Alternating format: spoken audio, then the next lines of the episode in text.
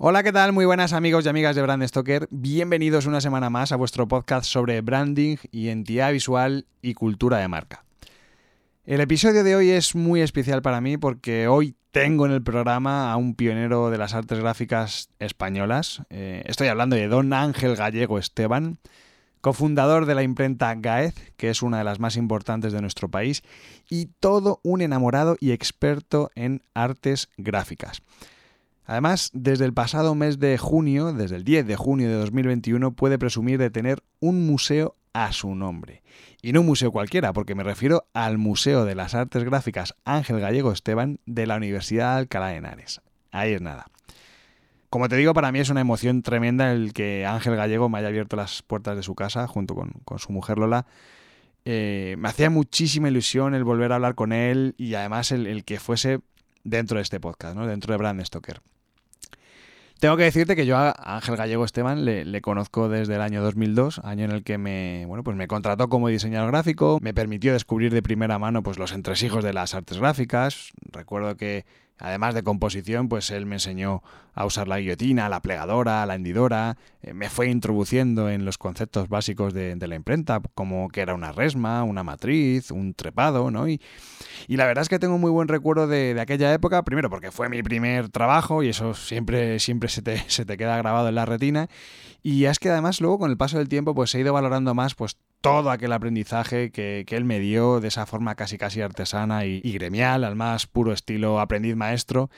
Y precisamente por esto quería que él estuviese en Brand Stoker, porque, porque él es historia viva de las artes gráficas de nuestro país, es un pionero, es un pionero que, que vivió en primera persona el paso de la linotipia al offset, de hecho, él introdujo en España el primer escáner digital, es decir, que eh, bueno, pues es, una persona totalmente revolucionaria. Y además estuvo haciendo para la Casa de la Moneda y Timbre un, libro, ¿no? Con toda la impresión de los billetes, que es una auténtica obra de arte, ¿no? Ya te puedes hacer una idea de que él tiene un bagaje personal y profesional que está a la altura de las grandes biografías que han pasado por este podcast. Y por supuesto, espero que te guste esta charla que tuve con él el pasado mes de julio.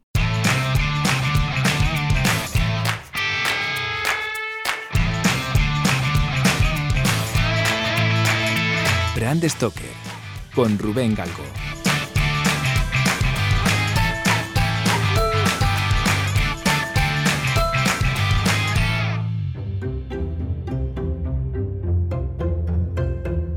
Yo nací en La Horra el día 1 de marzo de 1928.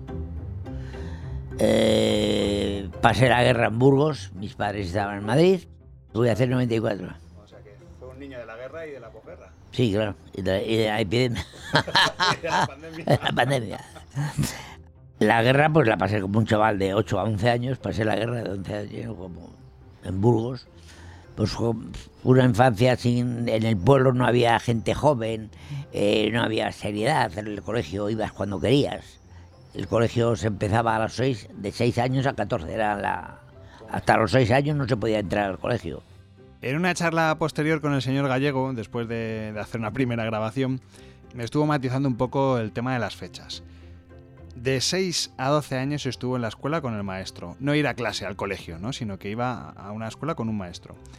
De 12 a 14 años fue labrador, entre comillas, ¿vale? Porque al final era un chaval y, y bueno, sacaba mucho trabajo en el campo, pero bueno, no tanto como un hombre. Y luego, a partir de los 14, eh, de los 14 hasta los 93, como me comentó, eh, pues ya estaba en, Madrid. En el año 42, ya, en el año 39, en el año 42, ya empecé a trabajar en Madrid, me vine a Madrid y empecé a trabajar en una empresa que se llamaba Tipografía Artística, en la calle Alameda número 12, por recomendación de uno, porque yo no sabía nada de imprenta. Y yo las artes gráficas ni sabía cómo se hacía un libro ni lo que era una imprenta. No sabía nada. Me dijeron una imprenta, por lo, primero que era, lo primero que me, tuve que ganar la vida. Y estuve allí como tres años. A los tres años me fui de allí porque era, una, era un taller muy grande, muy politizado, muy, mucho sindicalismo, mucha, muy poco personal. Y yo no, estaba a gusto. Y me iba a trabajar a Zugel, a una empresa que trabajaba un amigo mío, que se trabajaba en piedra. Y allí fui a trabajar, litografía, claro. Si no estás muy familiarizado con el término litografía, te diré que es un procedimiento de impresión que consiste básicamente en trazar un dibujo, un texto o una fotografía en una piedra calcárea. Esto es una técnica que ya está prácticamente en desuso y su creador fue el cajista alemán Alois Senefelder en 1796. Con la piedra lo que se descubre es que la superficie total del papel recibe presión por igual, y esto era muy importante porque así evitaba muchísimos problemas que había antes con la tipografía, porque con tipografía solamente se presiona la zona donde se imprime. Sin embargo, con la piedra lo que sucede es que la presión es en toda la hoja, por lo tanto se evitan un montón de fugas, de fisuras. Además, era súper complicado el conseguir una presión total por todas las zonas exactamente igual. O sea, el, el nivel de precisión del que estamos hablando era exagerado. Porque la tipografía artística ganaba dos pesetas diarias. Y dos pesetas diario. Pero un cuarto de kilo de digo valía 1,90. Porque es que. Lo que pasa es que yo cuando vine a Madrid, yo que venía de segar a mano, de segar a mano, de trillar, de meter paja, todas las labores de campo, porque después de la guerra hubo que trabajar con 14 años. Y me vienen aquí a que limpie letritas y... A mí aquello me parecía, pues, no era trabajo, para mí no era trabajo. Entonces, para mí aquello me parecía, pues, bueno. Pero en aquellos años, cuando yo terminaba la guerra, estuvo, yo, yo entré allí y no me gustaba el ambiente. Te metían en un rincón a limpiar letras y éramos tres chavales, el uno se ponía ahí y el otro Keo, que viene, cuando venía el jefe de Keo a ponerse a trabajar. No venía el jefe, uno de guardia, digamos. Y a mí aquello no, no me resultaba. Yo pegué un paso para atrás. Y entonces me marché a trabajar la piedra ya, ganaba cuatro pechetillas. Yo he trabajado en la caja primero, luego en la niñotipe, pero como aprendiz. Porque entonces, en aquella época había aprendiz de tercera, aprendiz de segunda, aprendiz de primera.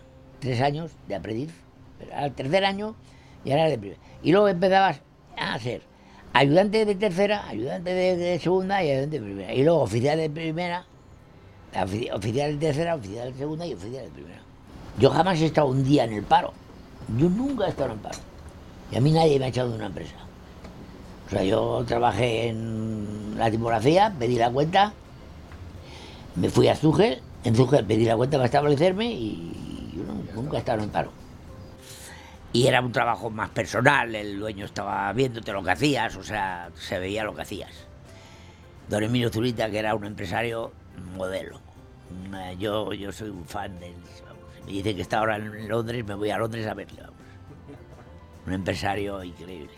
Así que yo le debo mucho, yo aprendí mucho en, en con Don Emilio Zurita. Don Emilio Zurita para mí fue, eh, estoy, porque me mató el hambre además, y estoy aquí por él y él me enseñó mucho. Era un empresario para quitarse el gorro, pero de, trato al personal, con una educación, con una alegría, con un... Debes de copiar lo bueno, no lo malo. Pero es que él era una persona, eh, ya digo, yo, me quito el sombrero y me quito todo ante, ante este hombre. Y ahí empecé en la piedra, luego pasé al, al pasador de OFSE y estuvimos allí trabajando hasta el año 58. Sí, la piedra, la piedra lo que, lo que inventó el, el Felder fue que la, el agua huía de la tinta y la tinta del agua. En un río se dio cuenta de que había una piedra que dibujó un y que la tinta, y se, ahí, le vino la idea, y entonces se, se, hacía una piedra muy, pues igual que esto, se pasaba con un papel húmedo que se hacía con yema de huevo, se pasaba a la piedra igual que si fuera una plancha, con rodillo, Aquí el señor Gallego me enseña sus manos y la verdad es que son impresionantes eh, cómo las tiene agrietadas, las tiene realmente destrozadas de, haber estado ahí trabajando y trabajando la piedra literalmente durante un montón de años. Entonces, eh, eso pero que fue el final de la piedra. O sea, yo cogí... Nada, lo, actualmente lo sé, es, es el, el 99% de los impresos. Pues estaba el hueco grabado, la serigrafía, pero es otro tipo de nada. ahora es muy difícil porque porque el cilindro, el cilindro, cada trabajo necesitaba un cilindro por el desarrollo. Y luego además era un procedimiento muy bueno de estampación. estampaba muy bien. Hacía la- las fotos, las hacía muchísimo mejor que lo tradicional. Y económicamente era muy costoso y muy difícil, eran cilindros grabados. Y fracasó, fracasó. Tuvo su época como todo tenía. Lo que pasa es que las, las artes gráficas son complicadas. Los negocios de arte gráfica son muy complicados porque son trabajos individuales, no es fabricar lápices. Que empiezas a tirar a veces, no, cada trabajo tiene un tamaño, una clase de papel, tiene un corte, tiene unos colores. Cada trabajo es una historia. Es muy complicado, las artes gráficas son complicadas. Lo que dice ahora el señor Gallego está muy bien porque realmente está definiendo un poco los oficios que había en torno al mundo de la impresión, ¿no? No solamente era el que estaba imprimiendo o manchándose las manos de tinta, sino una serie de, de labores que de alguna forma pues enriquecían la profesión. de trabajar en piedra a trabajar con un, con un escáner, ¿qué se puede decir? Que era piedra y, claro, y se, se- se estampaba y se tiraba a 300 por hora. Y ahora se tira a 20.000 por hora. En pliegos grandes. Y ahora no hay, antiguamente se llamaban los correctores, corrector y atendedor. Que uno leía y el otro corregía. Había una mesa así y uno corregía y el otro. Y ahora, ahora ya ni se corrige ni nada. Los espacios, los espacios entre sílabas. Ahora mismo hay, yo le veo cosas que a lo mejor tienen un centímetro de separación y en otras está pegado. O sea, eso no se controla. Electrónicamente eso no se puede controlar. Y antiguamente se limaban las cada letra para que ajustara mejor, porque la V y la A hacen muchas separaciones. Entonces se hacía, se cortaba un trocito para juntarlas un poco, porque quedaba feo. Ahora eso, eran, aquello eran artes gráficas. Ahora es impresión. Inventor de la, la linotipia, fue el impulso más importante de la cultura. Si eres muy aficionado a la tipografía sobre todo, eh, sabrás que, que la linotipia es una máquina inventada por Ottmar Mergentalen en 1885. Y básicamente lo que hacía es mecanizar el proceso de composición de un texto para ser impreso. ¿no? Digo lo de la tipografía porque Linotype, seguro que te suena este nombre por, por la fundición tipográfica que fue precisamente fundada por Para mí fue el, mejor- el inventor más importante de las artes gráficas, que fue la linotipia. Componer, hacer el trabajo en una hora lo que una persona de cajas tardaba 10 horas. Y eso revolucionó los libros, se hacían libros ya, luego ya. No, no, pero es que además él, hizo la composición, es que hizo una, inventó una máquina que ocupa dos metros cuadrados y compone, funde y distribuye. Y todo eso el cajista tiene que componer, tiene que imprimir, luego tiene que distribuir, echar la letra otra vez a su caja. O sea, to- todo, eso lo hacía él las, dando vueltas las, las máquinas esas. Yo la tengo, vamos, mi mujer dice que es mi querida esa máquina. El nombre de Germán Gutiérrez aparece un montón en nuestra charla porque Germán fue el cofundador, junto con Don Ángel, de Gaez. Gaez, como digo, es la gran empresa que, ambos fundaron en 1958. Y de hecho su nombre, Gaez, es el, digamos, la contracción del primer apellido de Ángel Gallego y el final del apellido Gutiérrez, ¿no? Entonces de ahí, de ahí viene el, el naming de la compañía. Estábamos juntos, vimos que el, jefe nuestro despreciaba a los clientes y que no los atendía y dijimos, pues esto es, esto es un chollo. Esto lo hacemos nosotros y, vamos. en el año 58 nos establecimos en Vallecas, en San Diego, número 27, 90 metros, y empezamos sin nada. O sea, yo trabajaba en el sótano y, me- y de repente me encontré en la calle tocando puertas, llamando para que me diera el trabajo. Es que es muy difícil, muy difícil. Y lo pasamos muy mal, lo pasamos muy mal el primer año y tal. Pero yo tenía un amigo, el amigo este Pedro López, que trabajaba como el jefe de Relaciones Públicas de ROA, y hicieron una exposición en Valencia y dice, vente conmigo, te acostumbras a, a saludar a la gente, te acostumbras a, a ver cosas. Total, que fuimos con él, tuvimos un accidente, por cierto, en el camino. Y allí, pues, pues este chico pues, me presentaba gente, hola, ¿qué tal? Y- o para coger aire de poder ya ver a alguien, soltura de, de- de conversación. Y me hice con ellos rápido, vamos rápido, tardé un par de años y vas a ver a un cliente y ya vas un poco más suelto. Y, nada, desde aquel momento vine a Madrid, vine a Madrid, ¿no? empecé a trabajar, empecé a ir en la calle a buscar trabajo como podía. Germán se quedaba en el taller, yo a buscar trabajo como podía. Era, mi socio, socio, y compañero, y es amigo mío ahora mismo, vamos, íntimo amigo. Y, nada, pensamos comprar una maquinita, sin, un, poco, un poco a lo loco. Pues no teníamos idea. Sabíamos que el jefe cobraba tanto la resma una resma es una unidad de medida tradicional para contar hojas de papel, ¿vale? Eh, lo que pasa es que consiste en 20 manos de papel, que a su vez una mano de papel equivale a 5 cuadernillos, que estos a su vez equivalen, es decir, un cuadernillo equivale a 5 pliegos de papel. Por lo tanto, y por, por no marearte más, una resma son 500 pliegos o lo que son 500 hojas de papel, ¿vale? Por entendernos. Y nosotros decimos, pues si hacemos tantas resmas, si ganamos tanto dinero, a las, cuentas de la lechera. Y luego hubo que pasar muchos momentos malos, pero de repente empieza a entrar trabajo, a darnos trabajo a la gente porque éramos muy serios. En este preciso momento justo es cuando de repente hace un clic la compañía y empiezan a crecer. Entonces estamos en el año 1964, muy poquito de, de fundarse realmente en este pequeño taller de Vallecas y de repente se les queda corto el negocio, corto el local y necesitan crecer. Ya inauguramos una fábrica nueva, fabricada y diseñada por mí. La de Sierra Carbonera. Ah, Sierra Carbonera. Sierra Carbonera. Entonces, Sierra Carbonera tenía 31. Y ahí ya hicimos un edificio en propiedad, en propiedad, en, cuatro, en seis años. Hicimos eh, 1.200 metros cuadrados, y ahí se metió el escáner, se nos quedó pequeño también y hubo que ir a Barganda, ya a un terreno de que no tenía ni luz, ni agua, ni alcantarilla, ni nada, y era salvaje. Gáez estuvo en la calle Sierra Carbonera del año 1964 al 1975. Era un local, bueno, de 1100 metros cuadrados, que tenía cuatro plantas, era una pasada y además en, en, el centro de Vallecas, ¿no? en la zona de San Diego. Pero es que además aquí el señor Gallego, en una conversación que tuvimos después, me dio esa genialidad de marketing que, tuvieron todos estos pioneros en un montón de sectores de los que hemos hablado en el podcast, de los que hemos hablado en Brand Stoker, que, es que me parecía maravilloso.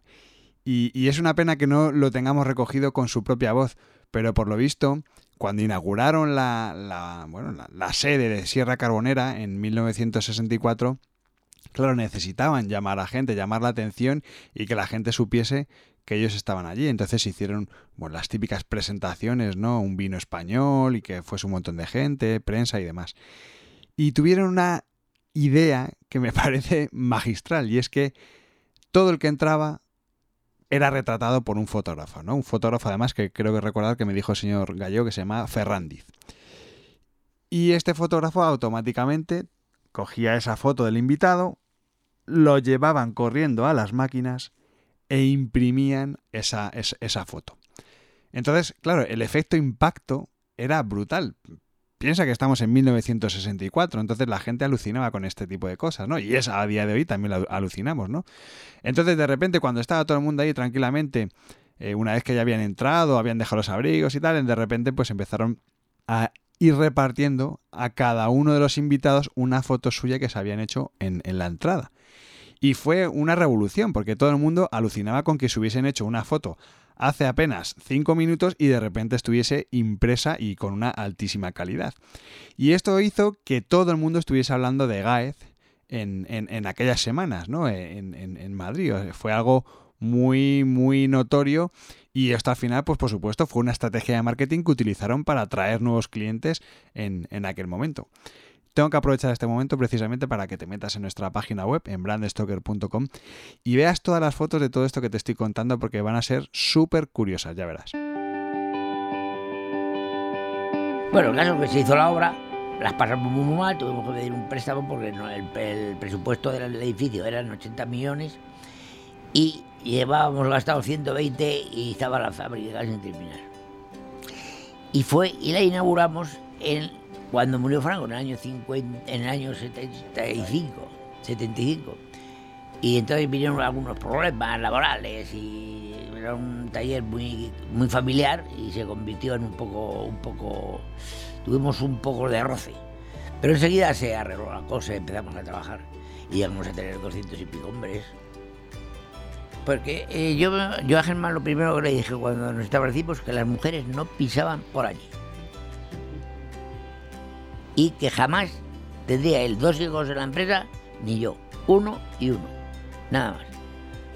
Y que y- y jamás hemos tenido ningún problema.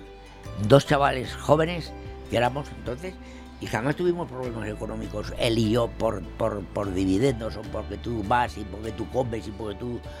Jamás. Es hoy, hoy, desde el año 58 hasta hoy, que estamos a, a 2021, so- nos llamamos todos los días dos veces y cuando juega el Athletic, 13. Sí. ¿Por qué? Porque yo confiaba en él siempre en lo que ha hecho allá él. Era su labor la que era y la mía la que yo. Y él no se metía conmigo, ni yo. Yo me metía un poco con él. Por la calidad del trabajo siempre, pero nunca por, por dinero. No hemos discutido nunca por dinero. Bueno, por de ello que íntimos amigos. Toda esta historia refleja muy bien los devenires de, la propia vida laboral de, Ángel Gallego. Pero también es cierto que el pilar fundamental sobre el que se apoyaba siempre Ángel y, sobre el que se apoya Ángel Gallego es su mujer Lola Martínez, una vallecana de raza y una compañera de viaje que le lleva acompañando desde más de 70 años. Me licencié en el año 51. En el 52 me casé. Nada más salí de la mina y yo me casé porque no, no tenía, posibilidades de nada. Y nada, afortunadamente con una mujer extraordinaria. La conozco nada más llegar a Madrid eh, porque vivía mi, una tía que yo me vine a Madrid con una tía, porque mis padres, yo no he vivido con mis padres nunca. Y me vine a Madrid solo, a casa de una tía. Y vivía, Lola vivía en la misma casa. Y empezamos a tontear, estuvimos seis años de novio, pero de los seis, eh, dos o tres de los primeros era tontear. Porque yo llevo hoy día 69 años casado y seis de novios de aquellos. Tuvimos dos hijos, Ángel, Ángel y, y Ana. Y bueno, hacen su vida ahora ya independientemente y son dos matrimonios normales, porque ahora lo anormal parece que parece que ser ser buen, ser normal, ser trabajador y eso parece que es, es anormal. Es que tenemos un hijo que trabaja bien, que es muy bueno, pues, pues eso es lo normal. Lo, lo anormal es que fuera un golfo. Uno de los grandes aciertos que tuvo Gáez y que tuvo sobre todo el señor Gallego fue esa vinculación directa con la innovación, ¿no? Siempre estaban buscando tener las mejores máquinas, eh, mejorar las técnicas de producción gráfica, eh, dar un mejor servicio y ese afán estaba muy asociado y muy vinculado directamente a la figura de Ángel Gallego porque era un enamorado de, de todo este tipo de maquinaria. Y sobre todo vas a ver que, que va a hablar de una marca alemana, Heidelberg, que es una de las mejores, si no la mejor que, que hay en Europa, de sistemas de impresión de producción gráfica. Y que toma una decisión que ya hemos visto anteriormente en Brand Stoker a otras personas, a otros, eh, digamos, pioneros, eh, que en un momento dado pues toman una decisión arriesgada y es lo que supone que el negocio de repente empiece a fluir y vaya todo mucho, mucho mejor. Pero yo cuando me establecí me decían, los con los que hablaba, me decían, estás loco muchacho, te has vuelto loco. Has vuelto loco, porque claro, para comprar una máquina, dos chavales que, no teníamos dinero y que no se conocían, no teníamos amistades de nada, de nada. La verdad que, fue de locos también. Compramos una máquina que había en España, porque no se- podían importar máquinas entonces, que la hacían en Pinto, que todos los días se rompía una pieza. Las máquinas, todos los días, todas las semanas más o menos, a Pinto por una pieza, pues se ha roto. Y estuvimos eh, dos años, año y medio, dos años, muy mal, porque ibas y llamabas y no te daba trabajo, te conocía de que te daban a dar trabajo.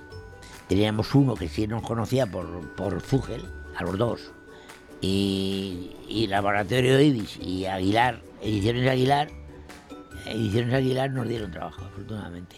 Etiquetas, fíjate, impresos normal libros, eh, facímil, pues hacíamos cuatro productos. También hacíamos unos guantes de propaganda para las manos, que eso no hacía nadie en Madrid. Tuve yo que ir a hacer un cursillo a Alemania para poderlo hacer aquí. Sí. Porque aquí no, aquí no se hacía. o sea, aquí no- iba- eran unos guantes de propaganda soldados a un, a un papel. Entonces, se imprimía el papel y luego se soldaba el guante encima. Y eso hubo que, hubo que buscar una rotativa, o hubo que montar un, un- un departamento para eso. Pero vamos, a mí me, me encantaban las máquinas modernas, comprar las máquinas, tener mejores máquinas. Mejor que comprarme un coche, que yo no he tenido coches así llamativos. A mí lo que sí me gustaba es tener las máquinas más bonitas de España. Pero quiero decir que yo he tenido mucha ilusión de tener la mejor máquina, de cuando se, hizo la de Atipe, que, era una máquina de componer rápida, ya no fotográfica, pues también la metimos allí, la metimos allí y, y en el 80% ha dado resultado. Porque yo siempre, cuando, he comprado una máquina, se compraba a plazos, si no se podía, yo no soy amigo de los plazos, pero eh, una máquina no se puede comprar contado ni cosas de esas. Y yo cuando compraba una máquina, mi idea era siempre la siguiente. ¿Qué me va a ocurrir si yo compro esta máquina, la traigo y no funciona? ¿Qué me, va, qué me pasa? Pues, oye, pues no pasa nada. Si no pasa nada, la compro. Arriesgo, porque sé que arriesgo, pero no arriesgo en la, la raíz. Y entonces lo que sí hacía es comprarla. Si sabía que no me pasaba. Que veía que había posibilidades de que no podía, que se pasaba y que si la pagábamos teníamos que seguir pagando plazos tal. Pero, pero dominando el, el dinero, dominando, me gustaban la- la- las máquinas de las más buenas, las, las mejores. Yo siempre he gastado, he comprado. Nosotros teníamos al principio, teníamos unos cuatro o cinco clases de máquinas. Y llegó un día y dije yo, todas las máquinas se venden y se mete la máquina en Heidelberg, que es la mejor. Y hicimos un trato con Heidelberg y se cambiaron todas las máquinas. En seis o siete meses se fueron llevando las otras y metiendo esas. Eso fue una operación buenísima. Porque se ganaba rentabilidad y además las planchas eran, valían para todas las máquinas, todo era lo mismo, el mismo proveedor, todo. Eh, son operaciones que se hacen que, que dices, pues me ha dado, que pues, te puedes equivocar, claro. Claro, y nos Arganda a 12.000 metros cuadrados, con 21.000 metros de terreno. Eso fue otra locura. El campo, era campo. No había, ya te digo, no había, ni teléfono, ni al- alcantarillado, ni nada. Este podcast es una iniciativa de Brand Stoker, el estudio especializado en creación y gestión de marcas de Rubén Galgo. Si lideras una empresa o eres la persona responsable de crear o rediseñar la marca de tu compañía, no dudes en ponerte en contacto con nosotros. Búscanos en nuestra web brandstoker.com.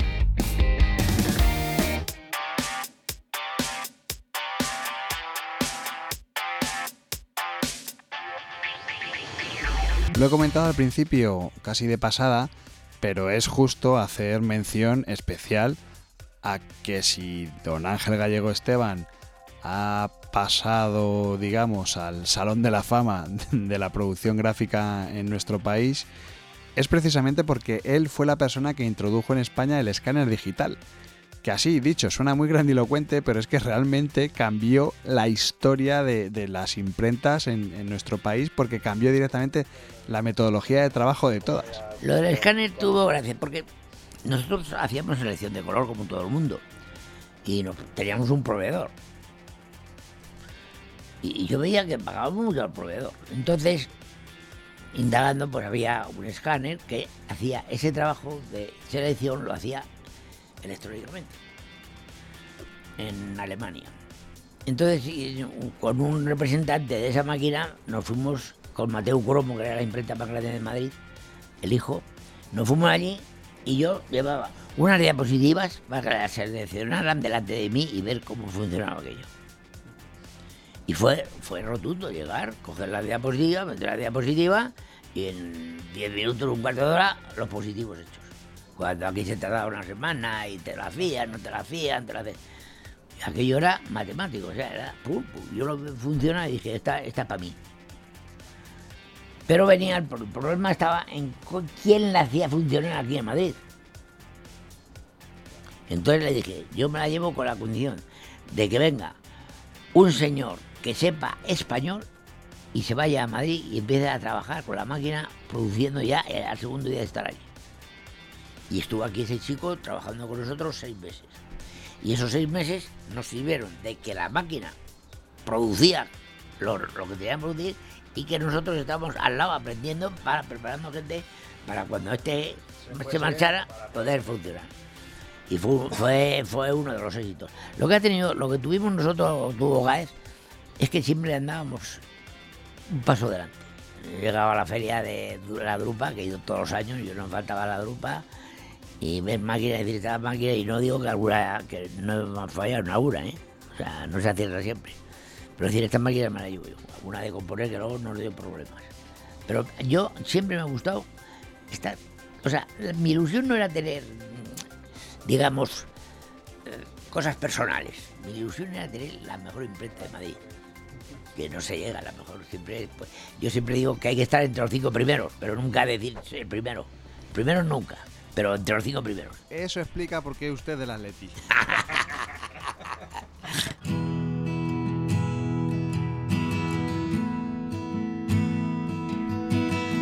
verdad es que no me podía resistir a preguntarle al señor Gallego por alguna anécdota o alguna curiosidad relacionada con, bueno, con su experiencia, ¿no? Su dilatada experiencia y también con su relación con los clientes, que yo creo que también es muy interesante. Bueno, hay una anécdota de, de la puse una vez en la imprenta y llegó sin noche. Y me dijo, buen camino tienes todas las artes gráficas. Yo recuerdo a don, don Ricardo Fuentes, que era, era jefe de Relaciones Públicas de, laboratorio IBIS, que entonces era, IBIS era un laboratorio de primera línea. Y la primera vez que pude verle, me llama, porque me conocía de, de, de, me conocía a mí de que él me veía y trabajar. Y cuando fui a verle, dijo, hombre, y me dijo, bueno, pues el día tal, te vienes a las 10 de la mañana. Y yo fui a la y digo, yo soy exageradamente puntual. Y yo me voy allí, eran las 10 menos cuarto, sería, no, me siento ahí a esperar que venga y cuando viene, don Ricardo Fuentes, que era, para mí era un... Y viene y dice, buenos días Ángel, eh, ¿a qué hora hemos quedado? Mira, yo me quedé, digo, no. Me quedé como diciendo, joder, en mi vida, igual hemos quedado a las nueve. O sea, en ese momento, y me dice, hemos quedado a las... Eh, digo, yo, habíamos quedado a las diez, sí, sí, pero no a las diez menos diez. Me dijo, no soy más olvidado en la vida. Se pasó de puntual. Sí, sí, no, yo siempre me paso puntual, ¿eh? Yo la puntualidad es una enfermedad que tengo. Y otra cosa que tengo yo es que si te digo a ti que te invito a comer el día 25 de marzo, salvo una cosa que sea. O sea, no valgo para decir una cosa hoy y otra mañana. Y todo eso se refleja en el trabajo y todo. Los clientes iban puerta a puerta buscando. Sí, sí, con los nudillos, en la, con los nudillos en la puerta. Y al principio me decían, ¿y qué imprenta tiene usted? ¿Y cómo se ve? Pues no tengo nada, tengo una máquina y nada. Pero la gente veía, yo creo que veía eh, frescura, o sea, ilusión, por, cumplir y por querer trabajar, sí. Y trabajamos de noche, de día, lo que lo fuera allí, no había. Germán y yo hemos trabajado como animales. Reales, este, Luis, este, toda la de cosmética, todos. Y luego editoriales, Aguilar mucho, Aguilar mucho para cartografía, mucho. Mira, antiguamente el, em, el, el empresario tenía su proveedor. Nosotros trabajábamos, te voy a decir que el 80% sin precio. Después, ya después de unos años, no al principio. Sin precio. Porque ya tenían confianza y sabían quién éramos y nos daban los trabajos.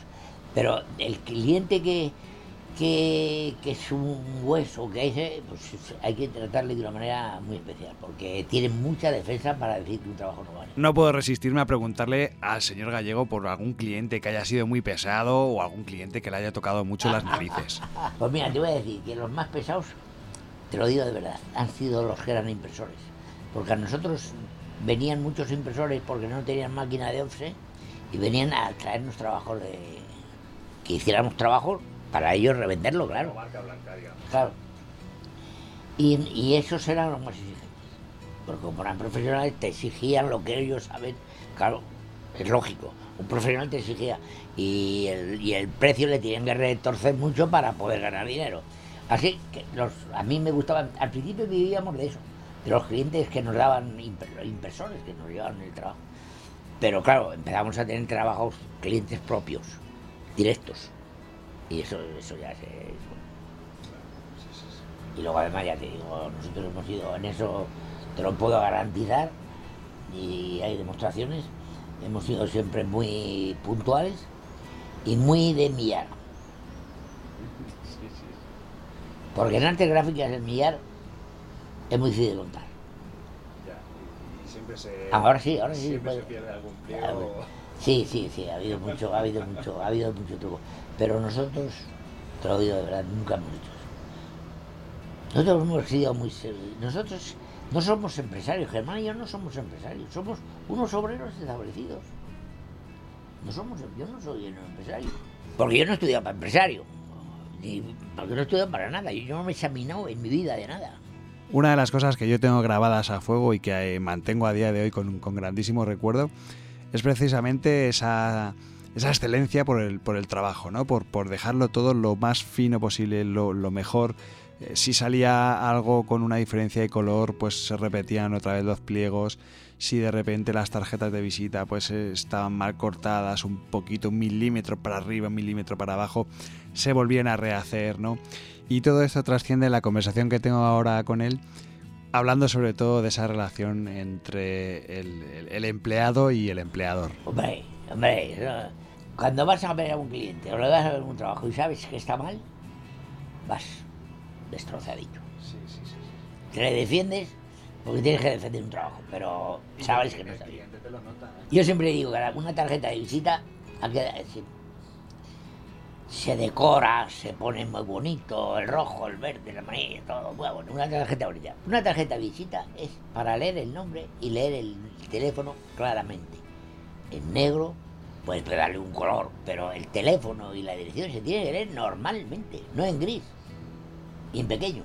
Porque es que hay tarjetas en gris, que es no lo ves. Yo siempre digo, la letra tiene que ser legible, toda. La letra es para leerla, no es para, para hacer una decoración. Que cuando estás eh, tra- trabajando y estás ah, al, al servicio de alguien, tienes que darle satisfacción. No puedes, no puedes querer estar por encima y hacer lo que a ti te parece. Tienes que estar a sus órdenes, digamos, por decirlo de alguna manera. Y eso sí, eso, eso lo hacíamos nosotros muy bien y cumplíamos con el tiempo y teníamos los mejores clientes de Madrid. Bueno, En un momento de la conversación, el señor Gallego me sorprende totalmente cuando saca un libro, el libro de sus memorias, y lo pone encima de la mesa. Que además me hizo mucha ilusión porque es un libro que yo en su momento pues estuve ayudando a, a maquetar, estuvimos limpiando fotografías y, y participé de alguna manera en él, ¿no? Y me hizo mucha ilusión el poder ver un patrón, una conducta que hemos visto en Brand Stoker en, en otros, en otros empresarios, eh, en otros pioneros, como, como llama el señor Gallego, o en otros personajes que han dado nombre y fama a marcas súper importantes, ¿no? Y vas a ver ahora que son unos detalles que se repiten en marcas como eh, Fagor, Brown, eh, la marca de zapatos Clarks, que, que hablamos hace ya unas cuantas temporadas. Es decir, una serie de, de pensamientos enfocados a mimar al trabajador y cuidarle porque entendían que su, su éxito, en buena parte, dependía de ellos. Que en resumen se trata de fortalecer una relación con sus empleados porque eso iba a fortalecerles el negocio. detalle de regalos de paga de voluntaria. Dábamos dos pagas voluntarias además de las. Pero que viene aquí a, que lo ves. A los, a los niños. La paga extra. No oficial, no. A cada uno se le daba. ¿vale? Se- Prismáticos. Se, se celebraba. Era el cumpleaños, 10 años de trabajo de GAER, los 10. Cuando cumplimos, a todos, mira la fiesta, dando la- las fiestas que hacíamos dentro del taller. Lo que regalábamos. A los obreros, a los niños, a. Y- no, no, y viajes, y viajes a Córdoba. Estos son viajes, estos son el personal a Córdoba, a Navarra, fuimos también, hacíamos viajes, comidas, ah, mira. Pensaba hacer hasta casas de vivienda para los obreros allí, pero, tenía, pero vi- vino la, vino- murió Franco ese mismo año, el año 75, y cambiaron mucho las cosas. Ya la gente no, no era- no- no- se perdió un poco, luego lo recuperamos, pero tuvimos dos o tres años ahí que había picadilla, ya no iban a comer. Yo- ya, pero, pero si tú lees, si tú lees lo que yo tengo escrito aquí, de, de, de qué, cómo se deben de repartir los, los beneficios de una empresa, por valor añadido, yo tengo aquí escrito cosas que se tendrían que ir a, a algún sitio que las vieran. Como, como sí, sí, sí, como digo yo muchas veces, hay una reunión de esta gente que se junta y a beber y tal, y los cogen y dice 20 duros. No, señor, usted va a pagar un sueldo de dos, dos jornales de los que usted gana. Y ese otros dos. Si usted gana mucho, va a pagar mucho. Si usted gana poco, va a ganar poco. Porque hay gente que paga los 40 duros y dice, tenga 40 duros. A mí, ¿qué me importa si tengo 200 mil euros? Mire, la mesa de tres patas, el proveedor, el personal y el cliente. Esos son los tres. La gente nada más que tie- atiende al cliente. Al cliente le dan jamones. Al obrero se le dan patadas. Y al, proveedor se le estima, se le tira el precio como sea. Son tres pilares que- que tienen que estar unidos. ¿Por qué no lo hace más gente? Pues porque mucha gente, yo he visto gente, yo he visto gente, hace años ya al principio, que decían, como soy el jefe, voy a trabajar cuando quiero. Y yo digo que cuando eres jefe es cuando más pronto tienes que ir. Porque tienes más responsabilidad, niños. Yo tengo otro refrán que dice, eh, el el- la letra con palo entra. Yo digo que la, que la letra con hambre entra. Con hambre. A mí me han entrado por hambre. Sí. Hay muchas cosas. Hay muchas cosas que decir. Y luego ya te digo, yo tengo escrito eso, de cómo se debe de repartir los ricos. Lo que no tiene derecho es que una empresa esté escriturada por 3 millones de euros y se repartan 40 millones de pesetas a los socios. Usted se reparta el 15% del, be- del beneficio. Y lo otro va para ampliación y para el obrero. Porque el obrero ha hecho, ha puesto a mano, ha, trabajado, ha, ha- ha- apoyado la jugada. Yo tengo la suerte, yo se lo digo a mi nieto, tengo la suerte de haber sido, haber pasado hambre y ahí he llegado a comer angulas. He empezado que no sabía lo que era un libro, pero te quiero decir que, que, yo he tenido la suerte de- de- de- de empezar de sin nada y terminar con un museo. Pero bueno, yo digo, pero es que yo no me lo creo.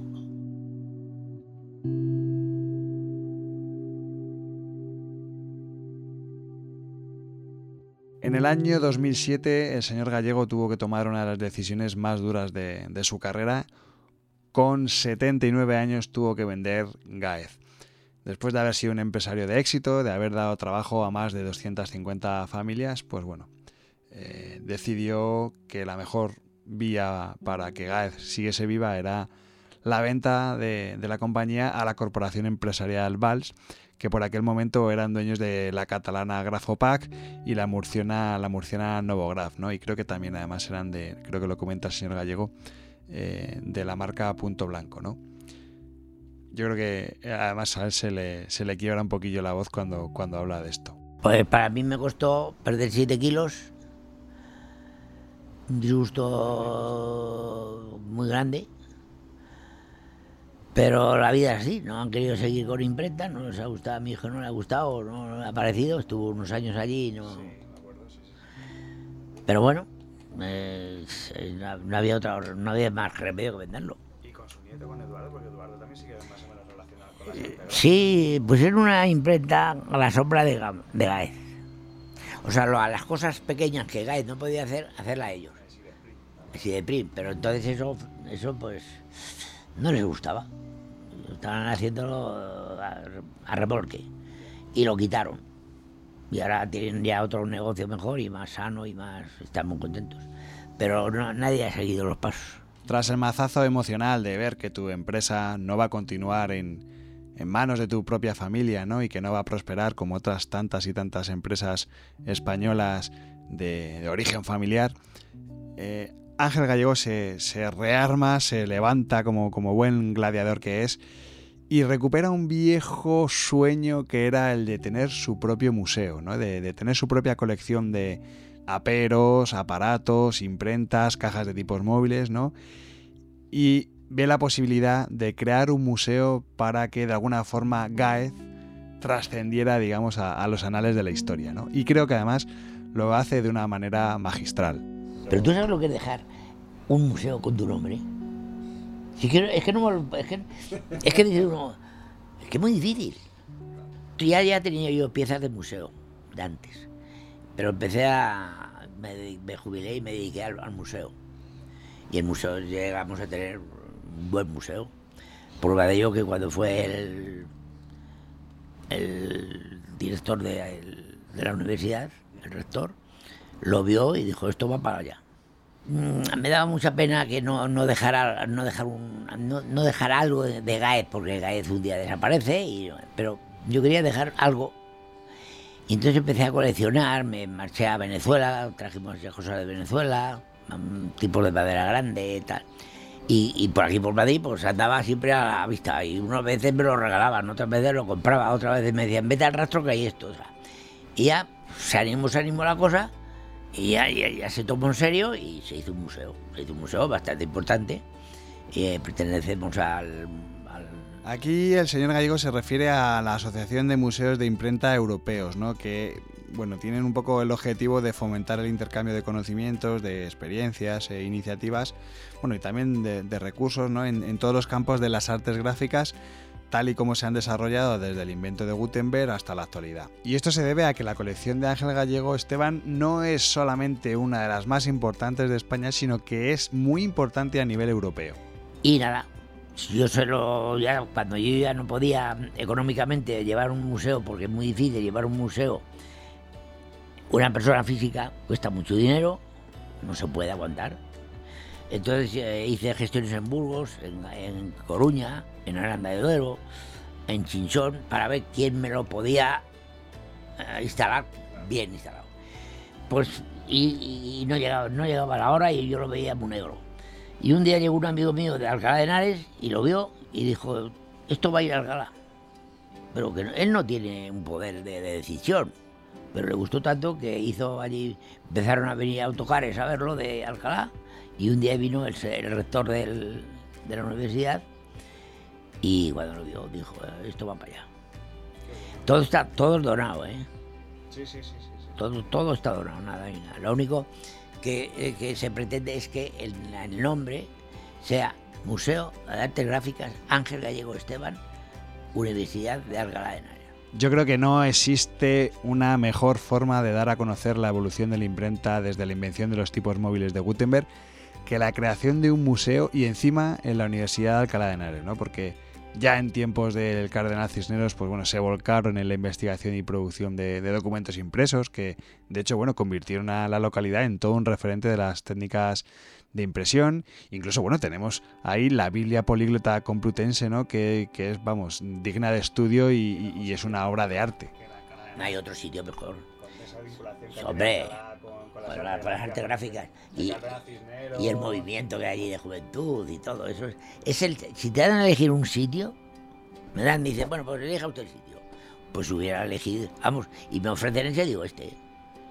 Además lo han cogido con un cariño, con- están haciendo obra, ¿eh? están haciendo la obra, porque se han inaugurado, pero se han inaugurado el 10% o el 15% de lo que es el museo. Según estamos hablando, me acuerdo de una imprenta chiquitita que tenía allí, que la cuidaba con un cariño y con un, con un amor.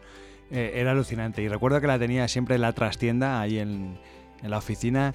Y, la verdad es que era una pasada. Era, era chiquitita, era una pasada. Ah, sí.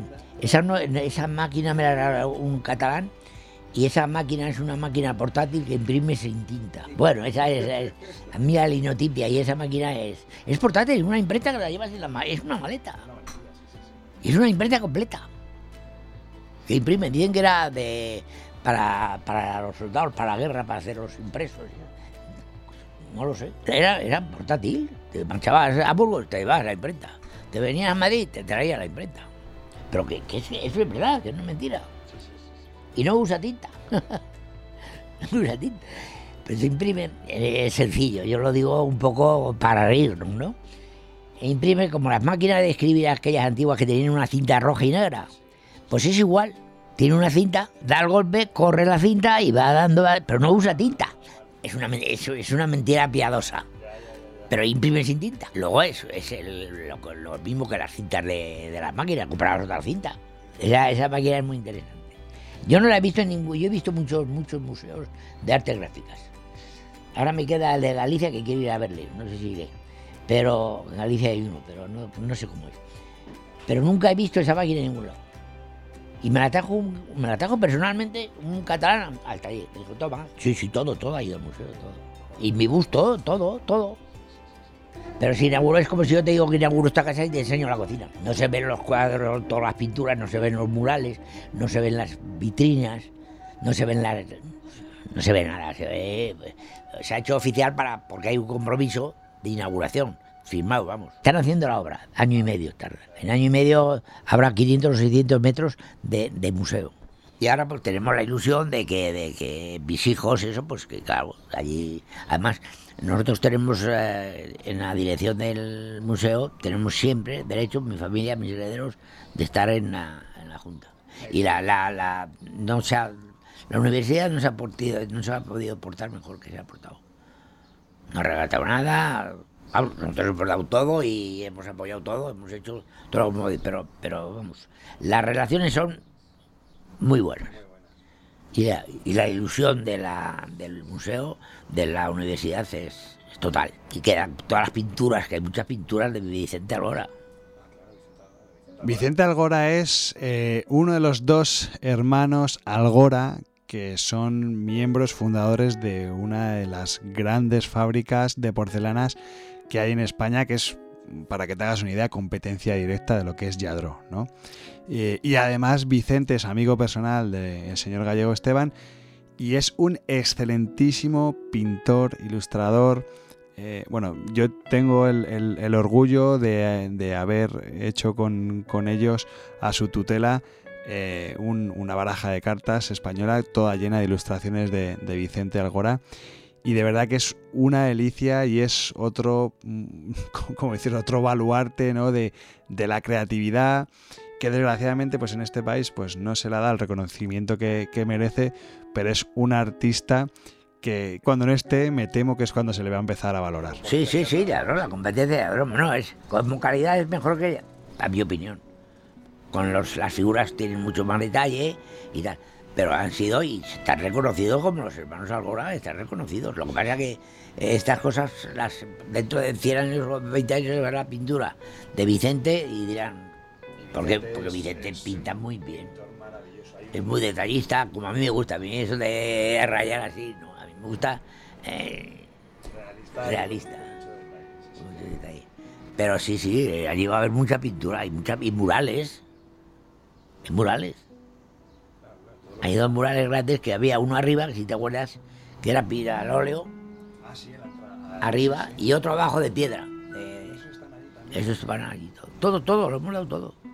Dado- el resto de piezas dónde las tenía usted? ¿Las tenía en distintas...? No, esa- teníamos una nave de 300 metros, pero no, ya se quedaba pequeña.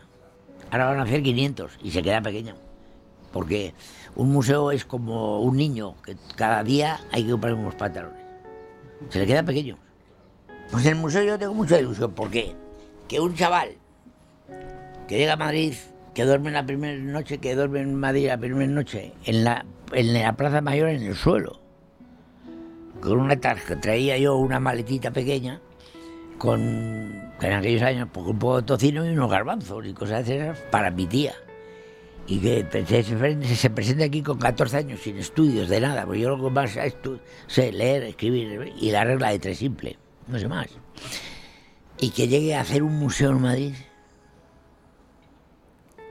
Es que, muy- es que yo miro para atrás y no me lo creo. Sí, le, he echado mucha locura. Que buscando trabajo en una empresa, yo no sabía lo que era la imprenta, ni o sea, creí que los, libros se criaban en los árboles.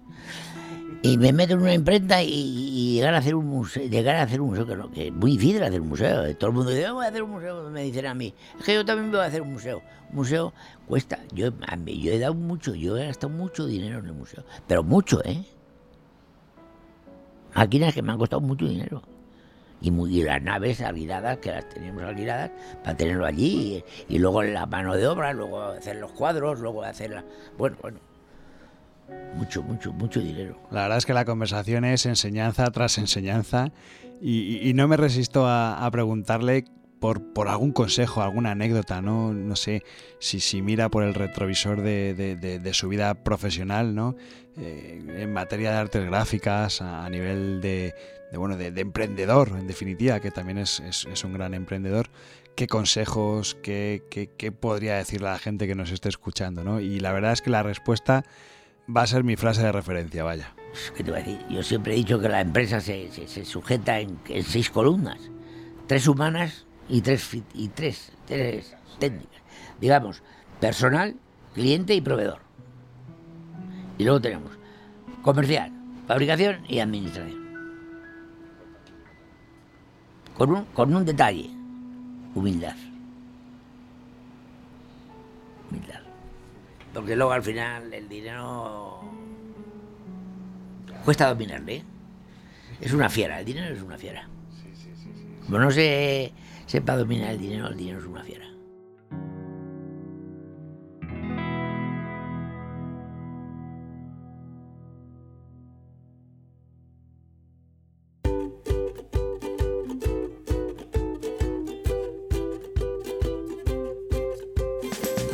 Antes de despedirme, quiero recordarte que puedes seguirnos en Twitter, Facebook e Instagram, donde nos encontrarás con el usuario Brand Stoker, o si lo prefieres, me puedes seguir a mí a través del usuario Crenecito. Este podcast es una iniciativa de Brand Stoker, el estudio especializado en creación y gestión de marcas de Rubén Galgo.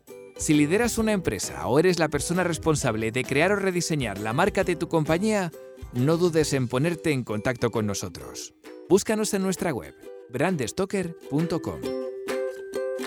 No olvides comentar este episodio, valorarlo con 5 estrellas, darle a me gusta, compartirlo en tus redes sociales y si te has quedado con ganas de más, pues te invito a que escuches más episodios en brandstoker.com y aplicaciones móviles para iOS y Android.